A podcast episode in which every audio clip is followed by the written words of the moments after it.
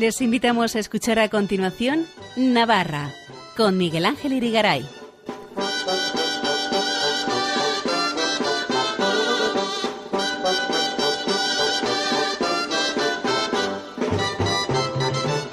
Muy buenas noches amigos oyentes de Radio María, bienvenidos a este programa Navarra en su edición del lunes 31 de julio de 2023 en la que vamos a hablar del ciclo Órganos del Camino que se desarrolla en Navarra entre el pasado miércoles y hoy lunes 31 de julio y que ha sido una oportunidad de visitar diversas iglesias del Camino de Santiago mientras escuchan sus órganos. Nos ampliará detalles el organista José Luis Echechipía, uno de los organizadores e intérpretes del evento. Escucharemos cómo fue también el inicio de las fiestas de Tudela, segundo municipio más importante de Navarra, el pasado lunes 24 de julio. Tendremos Jotas también con Elena Leache y para finalizar nuestro experto en historia, tradiciones y costumbres de Navarra, Fernando Walde, nos hablará de la batalla de las Navas de Tolosa de la que se han cumplido 811 años el pasado 16 de julio, y también nos hablará del papel que en ella tuvo el rey de Navarra, Sancho VII el Fuerte. Unas palabras del catedrático de Historia Medieval Francisco García Fitch nos ayudarán también a comprender la importancia que ya los contemporáneos de la época dieron a aquella batalla. No se lo pierdan porque empezamos.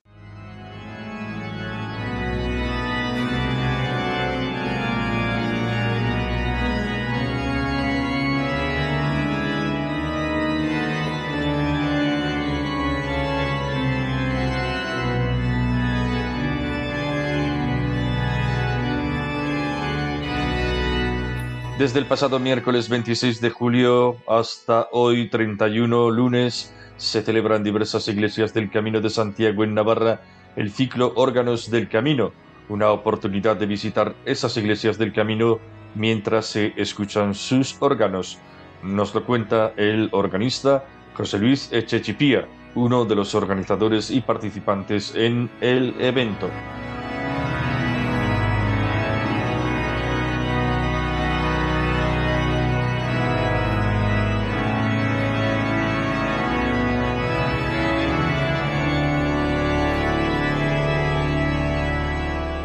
Proyecto que ha surgido de la Asociación Navarra de Amigos del Órgano y varios organistas nos hemos encargado, de la asociación por supuesto, nos hemos encargado de pedir eh, permiso a las parroquias, de un poco de establecer los, los, de establecer los conciertos, el calendario y hacer los carteles. La idea de este proyecto es la siguiente. Mm, lo mismo cuando se hace el Camino de Santiago como peregrino que cuando se visita de otras maneras.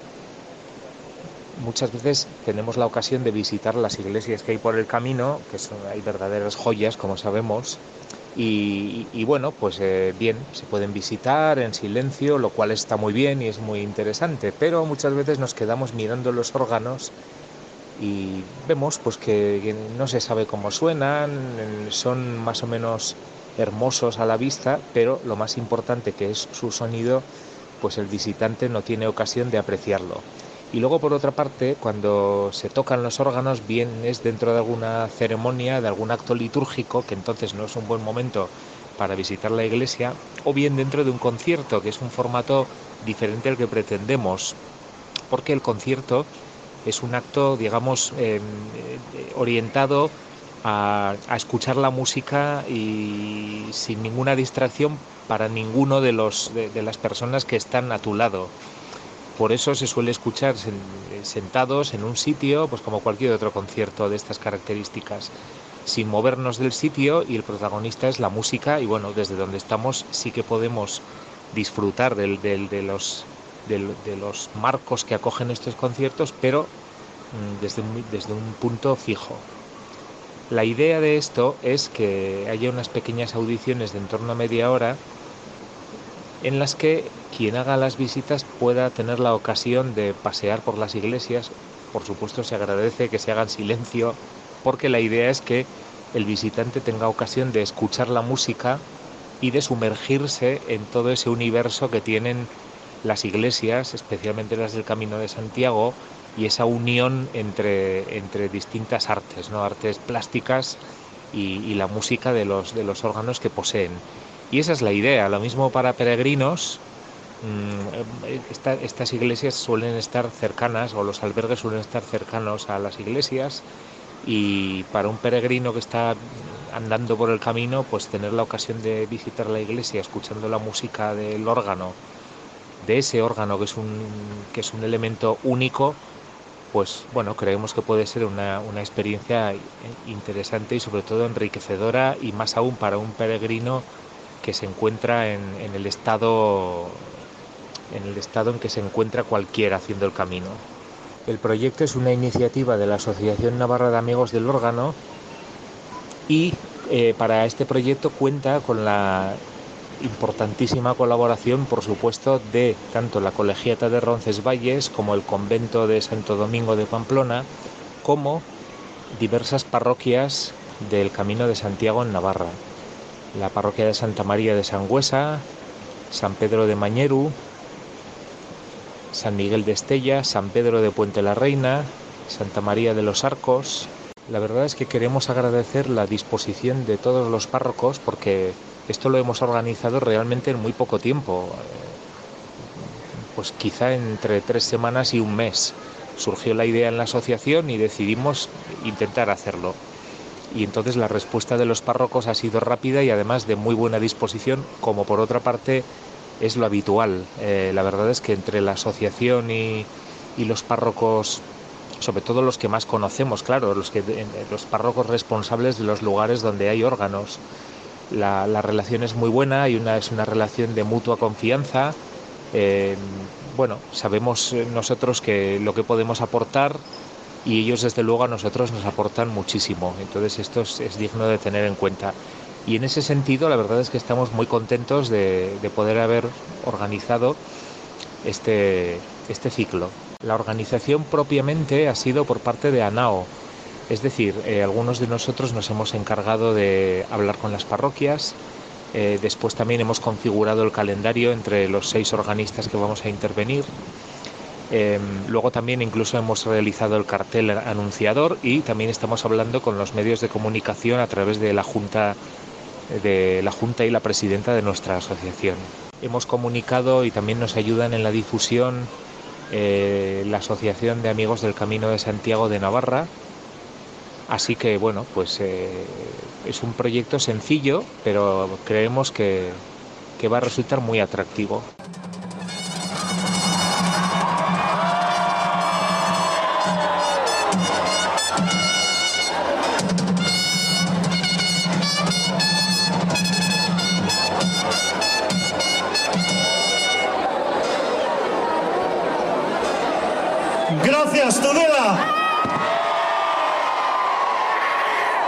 Cohete lleve la alegría hasta el cielo para todos nuestros seres queridos.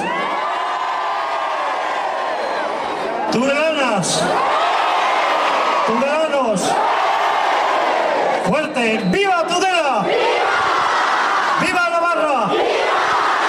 ¡Viva! ¡Viva Santana!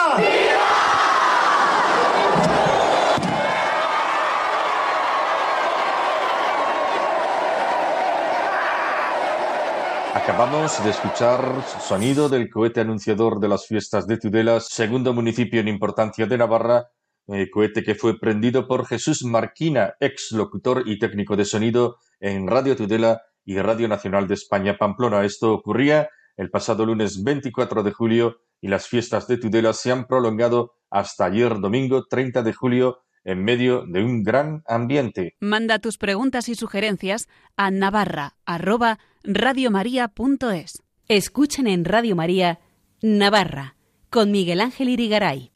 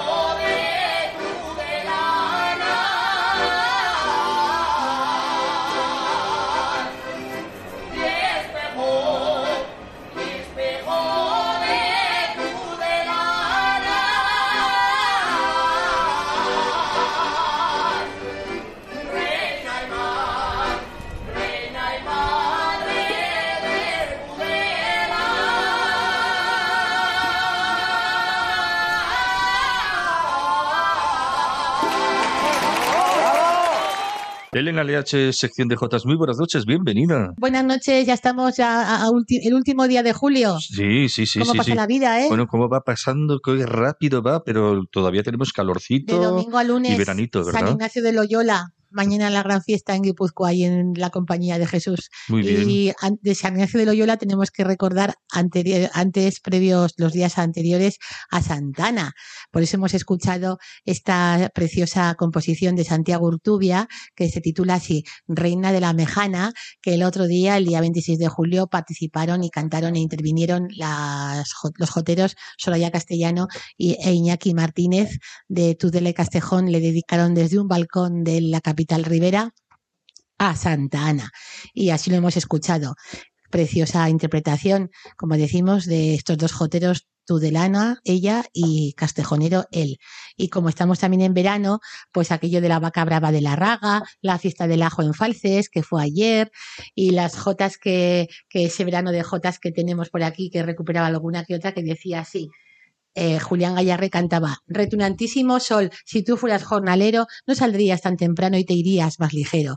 O esta J de Manuel Turrillas que dice, soy de la tierra triguera, soy de la Ribera Brava, donde se canta la J, pregón de Navarra entera.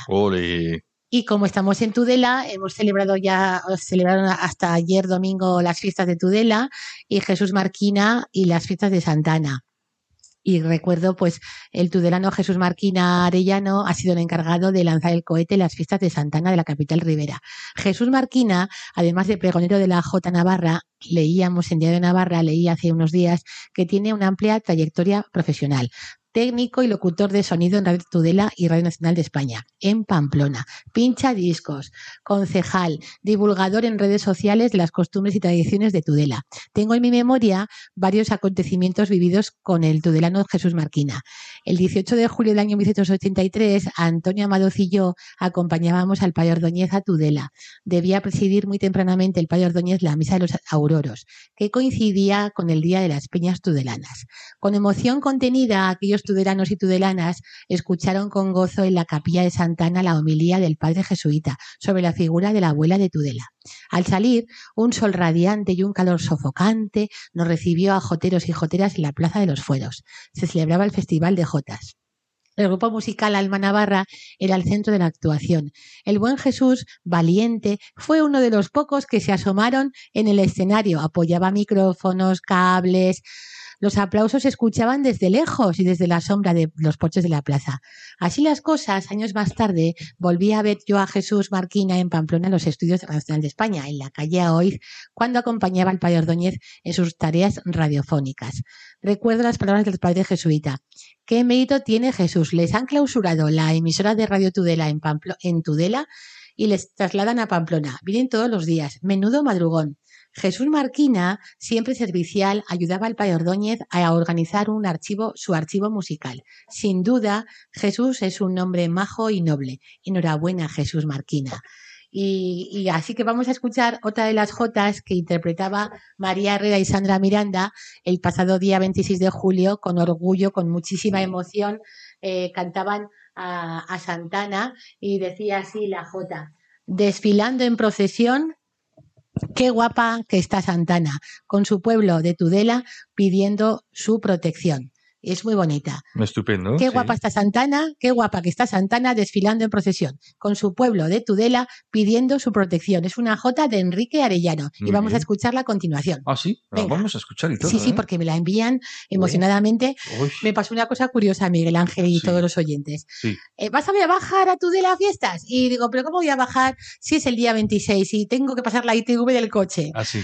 Así que me voy allí, digo, no, no, que no puedo bajar a Tudela. Pues ya te enviaremos vídeos y audios y cosas. Y nada, llego allí a la ITV de Pamplona, allí con el coche, y en procesión yo también, esperando a mi, al momento. En procesión, al procesión, procesión. y puse en silencio el, el, móvil, dije, no vaya a ser que me envíen algo cuando estoy en plena organización aquí del coche, levante el capó, suba aquí, sube allá y cuando estoy pasando ya la, la ITV y demás, pues me llegaban los, los, audios y los vídeos de la procesión. Y al finalizar ya me dice el, el técnico de, de, técnico de mantenimiento del coche y también, muy bien, ¿eh? todo perfecto, todo perfecto. Pues muchas gracias. Digo Santana, Santana. Santana, Santana, bien, bien, bien. Así que vamos a escuchar a María de Santa Miranda cantando esta jota dedicada a Santana en la procesión maravillosa y genial del día más grande de Tudela en fiestas.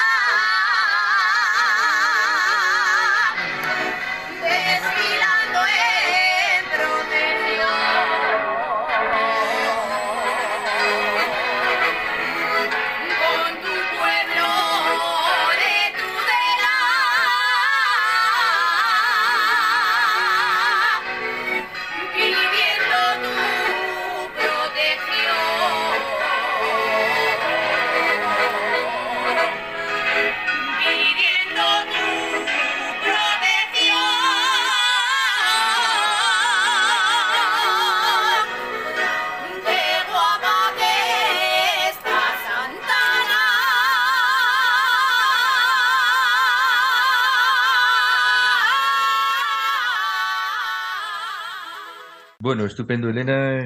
Oye, y María Herrera creo que ha cantado también bastante o muchísimo. Sí, ha intervenido en numerosas actuaciones en fiestas, acompañados por Susana Fernández. Eh, también actuaron en, el, en, una fiesta de jubilados, La Ribera, en los días previos a, la, a las fiestas de Tudela y cantaron una, la misa oficiada por el canónigo Javier López Bailo y al final de la Eucaristía cantaron con cariño dedicamos la Jota con alegría a este club de jubilados que celebran hoy su día.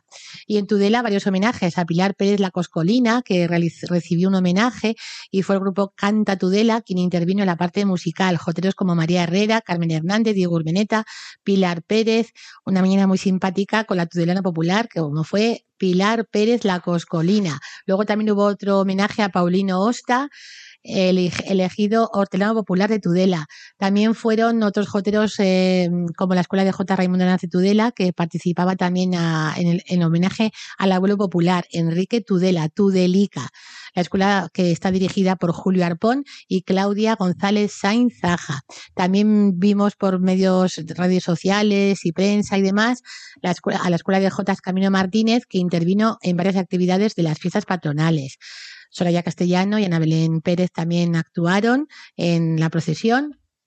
Y ayer, por ejemplo, ayer domingo, que finalizaban las fiestas maravillosas con la interpretación de la siempre famosa La Revoltosa, compuesta por Luis Gil Las Heras, es una jota de baile si algún día vas a Tudela a fiestas, es obligado con cumplimiento participar en la revoltosa. Así, es claro. un baile alrededor del kiosco. Tarira, tarira, tarira, y la familia Piola Iturralde me contaba el año pasado pues que su abuelo pues se comenzó un poco así en los años 30 a participar mientras estaba la banda de música eh, interviniendo en un recital allí en, en, la Plaza de los Fueros de, de Tudela, pues comenzaron un poco a, a, a alrededor del, del kiosco a bailar bailar y, y, todo quedó como una tradición. ¿Ah, sí? Y ahora, si no bailas sí, la revoltosa es, en Tudela... Vamos, una de las cosas eh, puntales, ¿verdad? De, de, las fiestas. Ahí está. Y hay que dedicar también estas jotas que hemos escuchado a Maricruz Iribarren de Uncity, a la familia Huarte de Eslava y su hija Mila, profesora de la Escuela de Idiomas de Pamplona, a Purificación Jaime, religiosa de las Hijas de la Caridad y de Ujue, a la familia Martínez de Monteagudo y de Lerín, y también a la familia de Buñuel, la familia Sansuán, que nos escucha con muchísimo placer y cariño. Y devoción. Casi, y hay que felicitar, eso mismo, y hay que felicitar al joven matrimonio Carolina Milagro de Tudela y Marcos Pérez de Alfaro, que el pasado día 23 de julio se, se dieron el sí quiero ante el altar de la Virgen, ante el altar de Santana, en la Catedral de Tudela. Fue una boda de postín, Miguel Ángel. Joteros, me enviaron fotos, Iñaki Reta, Urmeneta, eh, Diego Urmeneta, estaban invitados a la boda, Laura Casanova, una gozada, cómo se lo pasaron de bien, unos bailes, unas jotas, eh, llevaron pues varios, varios en el vestuario, se vistieron de joteros y joteras y luego al, por la tarde se pusieron de, de gala. Muy bien. Y estupendamente, se lo pasaron ideal. Y así que felicidades y enhorabuena a, a esta gente tan maja como es Carolina Milagro, jotera de Tudela, maestra. Es maestra en un colegio público de allí de Tudela y luego Marcos Pérez, que es de Alfaro. Y la J los ha unido.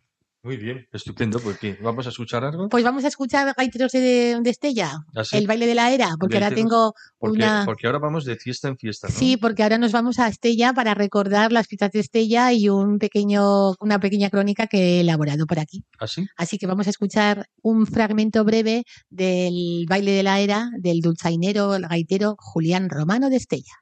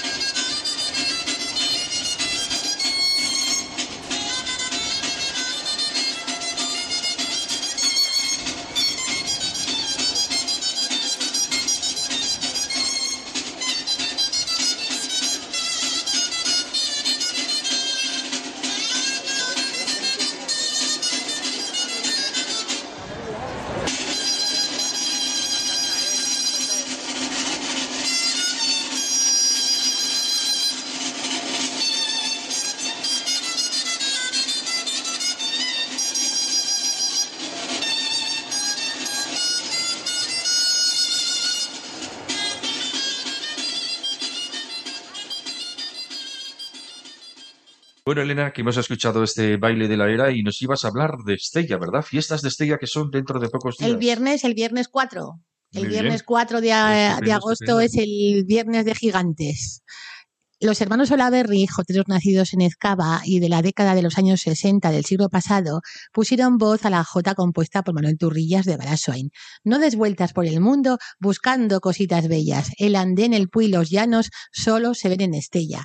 La ciudad de Lega suena también a- al sonido de la gaita, a instrumento como la gaita. Figura indiscutible Julián Romano, el dulzainero, compositor, entre otras obras, del baile de la era, que lo hemos escuchado ah, anteriormente, con gran éxito y que era contratado pues en los Sanfermines de, de aquellos años del siglo XIX, eh, de- del siglo, o sea, del siglo XIX, como decimos, y fue contratado por su prestigio e invitado a actuar el 23 de enero del año 1878 en Madrid en la boda del rey Alfonso XII y María de las Mercedes.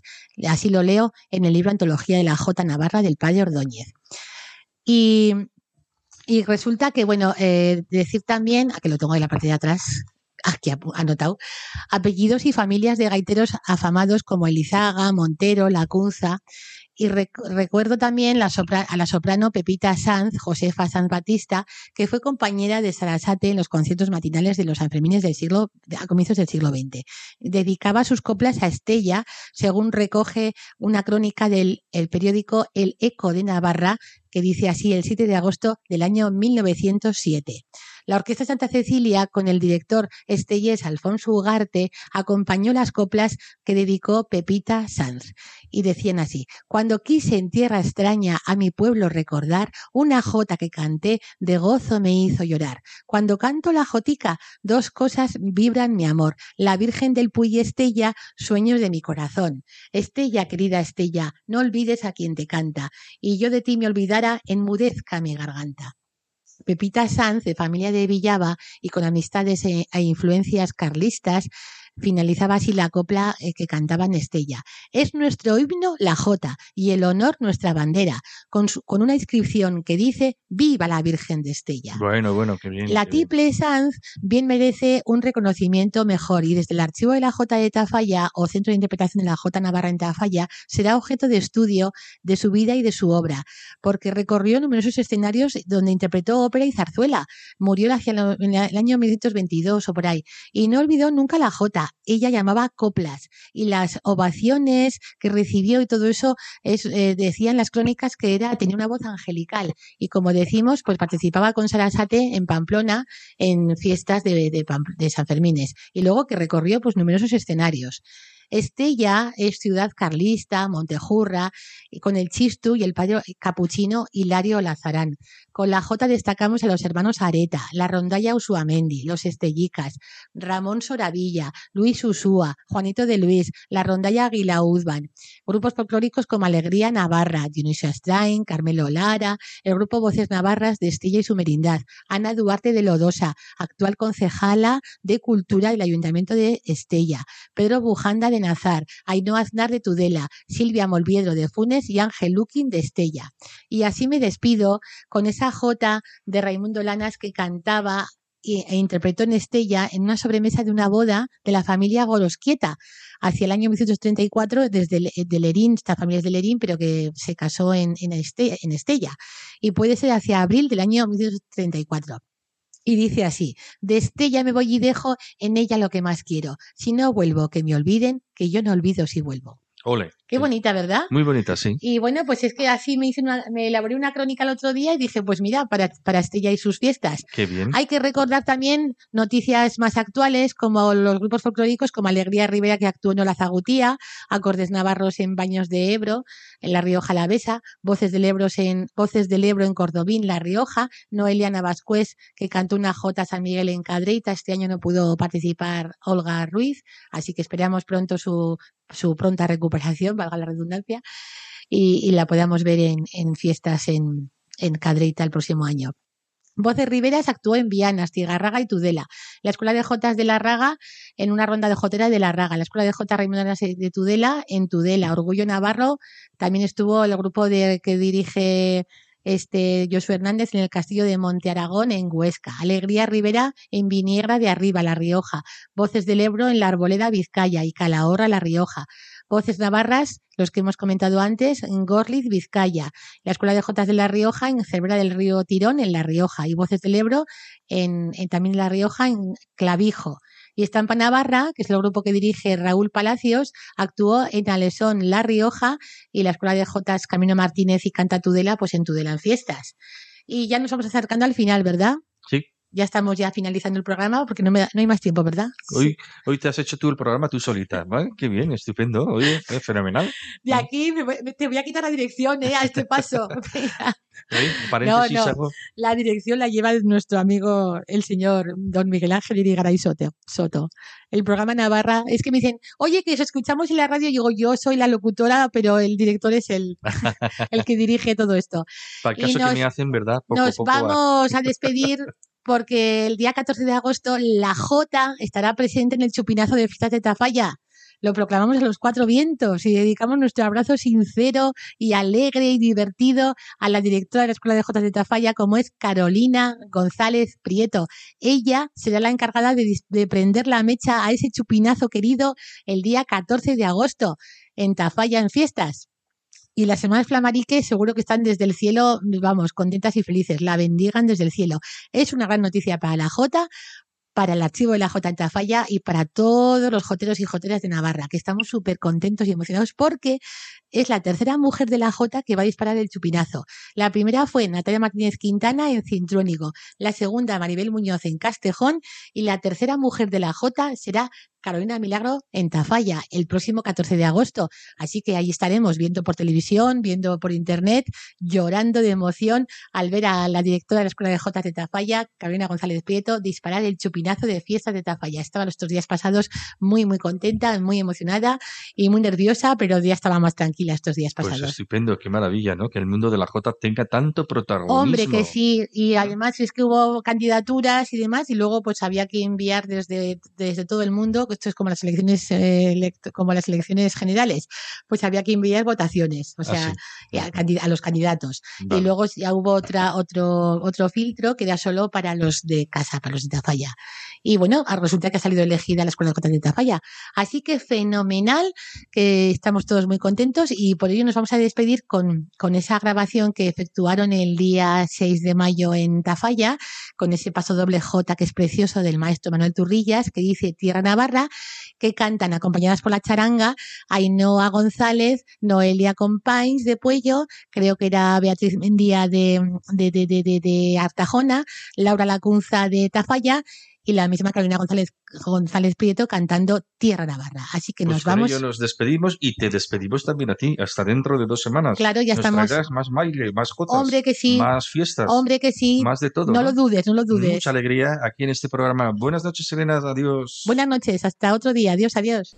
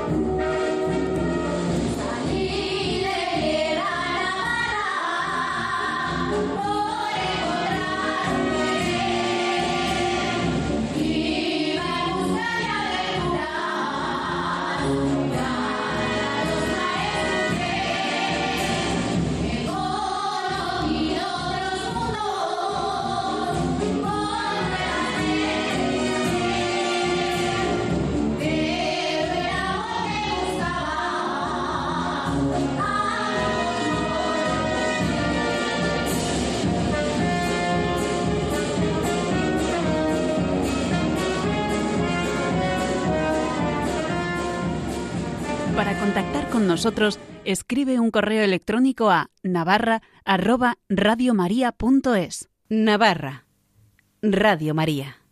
Miguel Ángel Irigaray. Fernando Walde, muy buenas noches. Muy buenas noches. Fernando Walde, como saben nuestros oyentes más habituales, es nuestro historiador de referencia, nuestro experto en tradiciones, historia, costumbres de Navarra y hoy viene para hablarnos precisamente de historia, de un episodio histórico del cual el 16 de julio se han cumplido 811 años.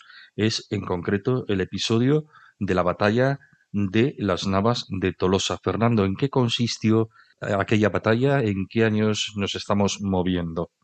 Bueno, estamos hablando del siglo XIII y sobre todo, muy importante, contextualizarlo dentro de ese hecho histórico que a nadie se le escapa, que es la conquista de los musulmanes por parte de los musulmanes de la península. ¿eh? Cuando decimos de los musulmanes, estamos refiriéndonos concretamente a los almohades, es decir, a la parte más eh, extremista, por decirlo de alguna manera, eh, en lo que es la interpretación del Corán y que establecían un califato. ¿eh? En este caso, en el año 711 es cuando ellos que se habían ocupaban, digamos, toda la mitad norte de, de África, pues deciden ocupar también la península ibérica. ¿Eh? y eso es lo que hacen en el 711. Hay un intento de frenarles, que es la batalla de Guadalete, pero se pierde y en tan solo ocho años han cogido toda la península. ¿eh? Eso es lo que nos sucede desde el 711 hasta el 718. Allí en la parte norte, en Asturias, en Covadonga, hay un noble que es Pelayo, es el que inicia la reconquista. Hay que recordar que también llegaron a pasar los Pirineos y Carlos Martel en Poitiers también inicia otra reconquista y poco a poco pues se les va, se les va expulsando. Eh, ellos ocupan la península en ocho años y cuesta echarlos ocho siglos. Ocho siglos. Para que nos hagamos. Ocho años frente a ocho siglos. Frente a ocho siglos, para que nos hagamos una idea de lo que supuso aquello. Entonces, dentro de ese periodo de reconquista que se llama. Son esos ocho siglos de reconquista. Sí, es donde queda contextualizada esta batalla de la que hoy hablamos, la batalla de las naves de Tolosa.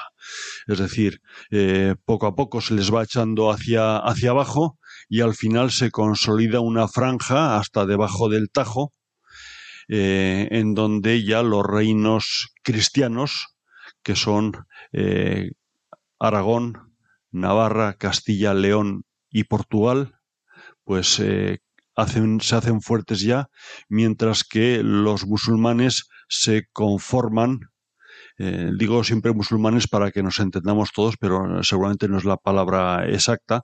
Eh, pero bueno, ellos se conforman con eh, esa parte de Andalucía y poco más, y la zona de Valencia, y dan por anexionada esa parte al califato. De hecho, la sede del califato la establecen en Córdoba inicialmente, luego la capital la establecen en, en Sevilla, y a partir de ahí ellos ya se quedan, vamos a decir, conformes con lo que tienen, mientras que los reinos cristianos pues no están conformes del todo, quieren recuperar la península tal y como antes eh, estaba.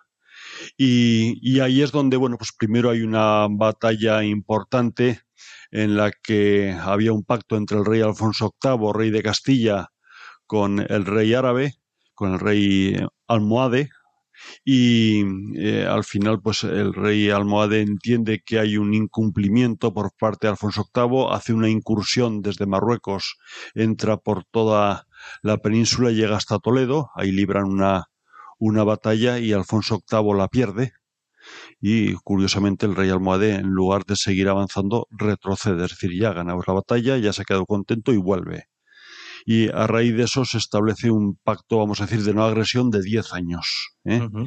Y en ese pacto de no agresión, pues, pues, bueno, hay, hay paz porque cada uno tiene sus necesidades, tiene sus intereses. Y en este caso, pues Castilla tenía que atender su escasa relación y sus pequeños conflictos, sobre todo con Aragón y con Navarra, con quienes no se lleva bien. Al final, con Aragón llega una buena armonía, con Navarra no, y una vez que pasan esos diez años entiende que es el momento de desquitarse de aquella batalla perdida eh, con anterioridad. Con lo cual es cuando se establece la posibilidad de tratar de recuperar eh, esa mitad sur de la península y para eso hay que solventar los conflictos que hay entre, sobre todo entre Castilla y Navarra, eh, Navarra no está por la labor de, de, apoyarle, porque no se llevan bien, han tenido muchos problemas entre ellos. Al final Aragón decide sumarse y es el momento en que al final interviene el Papa Inocencio III y decide que hay que apoyar, ¿eh? con lo cual Navarra lo deja muy claro en aquel momento que van a ir a la batalla, van a ir al conflicto van a ir al Papa. Sí, eh, por defensa de la religión, ¿eh? exclusivamente, no por apoyarle a Castilla. Claro. Y ahí es donde acude Castilla con Alfonso VIII al frente, ahí es donde acude Aragón con Pedro II al frente, y ahí es donde acude Navarra con Sancho VII al frente. Sancho VII que se apoda el fuerte, ¿no? Efectivamente, por su tamaño, era un rey muy, muy alto, de gran envergadura, y por eso, bueno, lo, tenemos eh, sus restos mortales, su mausoleo está en, Roncesvalles, en la colegiata de Roncesvalles, y ahí está reproducido más o menos a, tamaño natural, se calcula en torno a 2,20 lo que podía llegar a medir ese hombre. Y, bueno, pues eh, al final Sancho VII el Fuerte lo que hace es eh, apostar por, por luchar y lo deja bien claro, como digo, que es por defensa de la religión. Qué bonito. ¿Eh? Sí. Porque los intereses civiles igual no interesaban, ¿no? Por aquello de que no se llevaba bien con Castilla. No se llevaba, no es que no se llevase bien, sino que se llevaba muy mal. Muy mal, ¿no? ¿Eh? Y al final, bueno, pues se eh, antepone los intereses de, de, la fe, vamos a decir, frente a otros intereses políticos. ¿eh? ¿Y por qué fue tan importante el rey Sancho VII el Fuerte, el rey de Navarra? Bueno, en aquella batalla. A ver, es cierto que hay mucha épica en torno a todo esto, pero lo que sí establecen las crónicas de aquella batalla, bueno, al final, vamos a decir, se sitúan las tropas eh, en la misma, justo encima del, del, Guadiana, y a partir de allí van recorriendo el terreno. Eh, lo primero que se hace es, eh, por parte de, de una parte de esas tropas, es recuperar la zona de Valencia sin gran problema por eso las tropas eh, musulmanas, entre comillas, se concentran en la zona de Jaén, justo debajo de Despeñaperros, en lo que hoy es Santa Elena, y, y al final se concentran ahí todas las tropas, donde está el rey musulmán también, con esa tienda rodeada de cadenas y esclavos que sujetan las cadenas, y ahí es donde se hacen fuertes ya los musulmanes, y dice, de aquí ya no nos mueve nadie, y aquí es donde vamos a presentar batalla. Eh, estamos hablando dentro de las muchísimas batallas que hubo eh, durante esa época de reconquista, que todas fueron importantes sin duda, pues probablemente la que fue más importante, por lo que suponía de romper algo que se había quedado ya, vamos a decir, enquistado, para que nos entendamos, es decir, había habido ya casi una especie de conformismo por parte de todos de que eh, unas tropas musulmanas se quedaban con una parte de la península, las tropas cristianas con la otra parte, aunque todos sabían que toda la península había pertenecido a las tropas cristianas y querían recuperar, pero bueno, había ese conformismo porque detrás de eso había una paz aparente, ¿no? Y nada, pues al final eh, lo que hacen es hacerse fuertes y sabedores de lo que nos jugábamos todos, pues ahí es donde se establece, se juega pues a, lo que son la estrategia militar, ¿no? Es decir, las tropas de, de Castilla se sitúan justo frente a las tropas musulmanas. A su izquierda se colocan, vamos a decir, hacia la zona del Levante, se colocan las tropas de Aragón y hacia la zona, vamos a decir, próxima a Extremadura se colocan las tropas de Navarra. Y lo hacen de tal manera que eh, buscan evitar eh, cometer el error de unos años antes, donde las tropas árabes habían hecho la envolvente, habían hecho una falsa retirada y a partir de ahí les habían hecho la envolvente, la rodearon y acabaron con las tropas cristianas. Esta vez se trata de vigilar que no suceda eso y por eso se hace como una especie de media luna, curiosamente por parte de las, de las tropas cristianas, y ahí es donde se inicia ese 16 de julio finalmente el, el ataque de las tropas cristianas frente a los musulmanes. Cuando decimos el ataque, para que nos hagamos una idea, dentro de toda aquella época es la batalla más importante. Estamos hablando de 150.000 hombres, se calcula entre 150.000 y 160.000 los que entran en, batalla, que eran mayoría las tropas musulmanas, pero mejor equipadas las tropas cristianas. ¿eh? Y en este caso, pues con, con más inteligencia, teniendo en cuenta los errores cometidos, ¿no?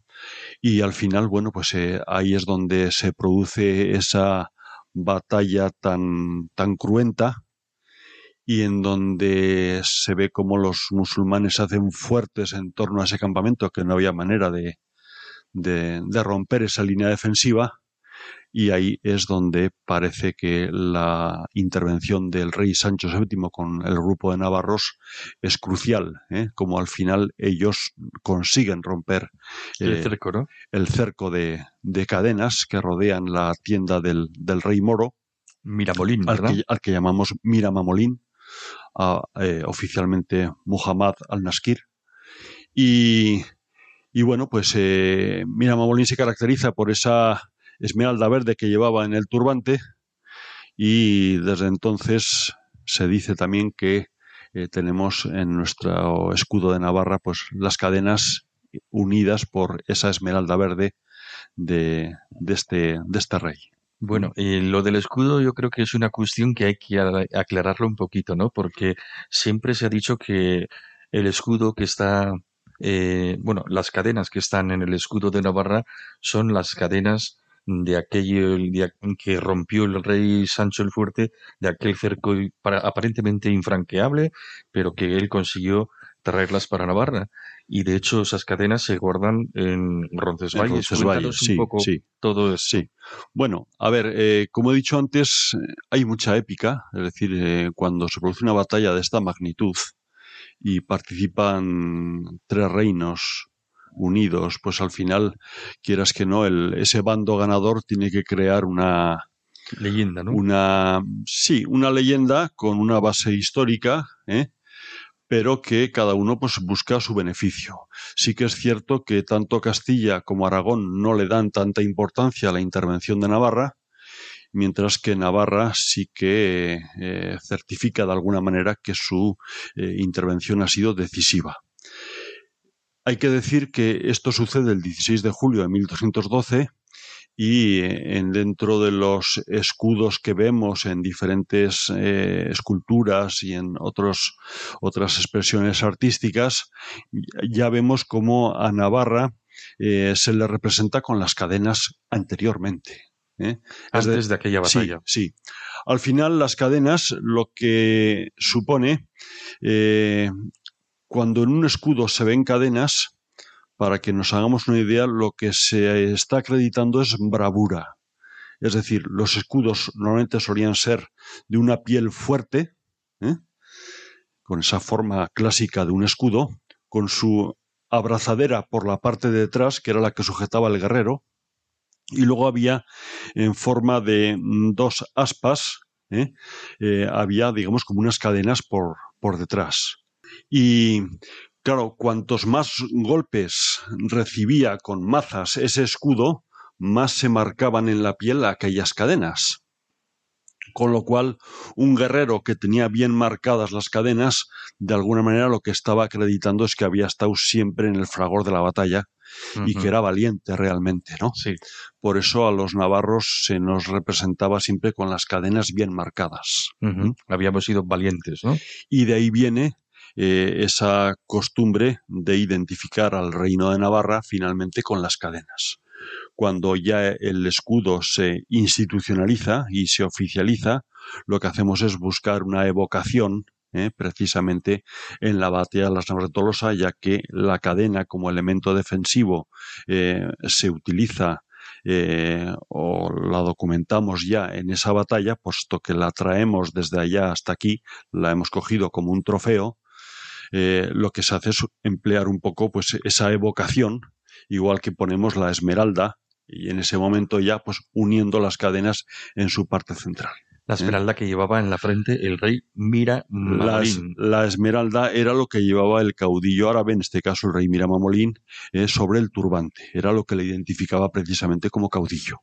¿Eh? Y me interesa saber y que comentemos que estas cadenas de aquella batalla de las Navas de Tolosa y también el cadáver, los, los restos de Sancho el Fuerte se conservan en Roncesvalles, ¿no? Efectivamente, en la colegiata de Roncesvalles, al norte de Navarra, en ese punto eh, por donde después de Ibañeta va entrando el Camino de Santiago. Primero pasa por el término de Valcarlos y después llega a Roncesvalles. El Camino de Santiago es el, primer hito histórico, vamos a decir, importante dentro de Navarra.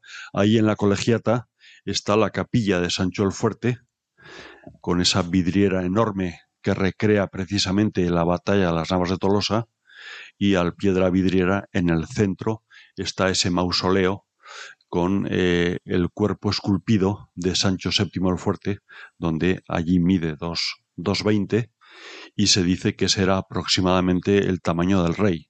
Y una de las características de ese cuerpo es precisamente que tiene un pie torcido, Así. Ah, precisamente por la enfermedad de la gota que eh, afectaba a este monarca. ¿Eh? Pues muy bien, todo muy interesante. Mm, estaríamos más tiempo, pero no tenemos más para hablar de este tema. Otro día vendrás con más cosas, ¿verdad, Fernando? Otro día contaremos más cosas que por temas no será. Eso es. Pues nada, te despedimos y buenas noches, Fernando. Buenas noches a todos. Bien, pues no dejamos de todo esta cuestión porque el catedrático de Historia Medieval, Francisco García Fitz, nos ayuda a comprender la importancia que ya desde el principio se dio a aquella batalla de las Navas de Tolosa en un breve fragmento que tomamos de una charla impartida en la Fundación Juan March. Si me permiten ustedes, eh, me gustaría eh, mostrarles un par de testimonios eh, que dan una idea de la importancia que inmediatamente después de lo ocurrido cerca de Santa Elena, en el norte de Jaén, expresaron mm, algunos contemporáneos el obispo de Tui, Lucas, que debía de tener en el año 1212, no sabemos exactamente cuándo nació, pero debía de tener cuando nació Lucas de Tui, el obispo de Tui, pero debía de tener entre 15 y 30 años cuando ocurrió oh, la batalla y que escribió un par de décadas después, decía de ella que tuvo lugar esta felicísima guerra en el lugar que llaman Navas de Tolosa. Nunca en España hubo una guerra igual. Debo advertirles que Lucas Etui conocía la historia de España. Estaba escribiendo un crónico mundi, conocía en el que se insertaban la historia de España y por tanto sabía de lo que estaba hablando. Pues desde su punto de vista, es decir, desde el punto de vista de alguien que fue contemporáneo de la batalla, pues no encontraba en la historia de España ninguna otra guerra, ninguna otra operación militar que tuviera la magnitud que había tenido la batalla de las Navas. No sabemos si lo que estaba expresando Lucas Etui era el resultado del impacto que a él le produjo la noticia de lo que había ocurrido en las Navas en el momento en el que ocurrió, es decir, en ese momento suyo de juventud, o lo estaba escribiendo a la vista de lo que había ocurrido después de las Navas. No, lo sabemos, pero en cualquier caso fíjense la importancia, la relevancia que le está dando a esta noticia, a lo que ocurrió en, cerca de Santa Elena, como les he comentado. Pero fíjense, aproximadamente un siglo después de la batalla, los compiladores del taller historiográfico Alfonsí, los que estaban escribiendo la historia de España de, de Alfonso X, de su hijo Sancho IV, decían que uno de los más grandes hechos que en el mundo aconteciera desde que el mundo fue creado, desde el Génesis hasta entonces, hasta 1212, fue la batalla que llaman de Úbeda, las Navas de Tolosa. En este caso no se trata ya de que fuera un acontecimiento el más relevante de la historia de España, sino el más importante desde el Génesis hasta 1212. Fíjense lo que esto significa, porque para cualquier autor cristiano esta frase tiene que resultar chocante, porque al menos habría un acontecimiento eh, más importante que las navas en ese periodo de tiempo, aunque solo fuera el nacimiento de Cristo. Bueno, esto nos da una idea de la importancia que los contemporáneos y quienes vivieron inmediatamente después, en las generaciones inmediatamente siguientes a, las navas, le dieron a la batalla. Navarra, arroba Navarra en Radio María. Nos vamos, volvemos el 14 de agosto. Hemos hablado del ciclo Órganos del Camino. Hemos escuchado el cohete iniciador de las fiestas de Tudela. Hemos tenido jotas con Elena Leache y hemos hablado con nuestro experto Fernando Ugalde de la batalla de las Navas de Tolosa con el papel que en ella tuvo el rey navarro Sancho el Fuerte. Ahora les dejamos con Monseñor Munilla, obispo de Orihuela, Alicante, y su estupenda explicación del catecismo de la Iglesia Católica. Si quieren volver a escuchar este programa o recomendarlo a alguien, pueden pedirlo en el 91 822 8010, 91 822 8010 o descargárselo de la sección de podcast en la web de Radio María. Les dejamos que sean felices. Muy buenas noches.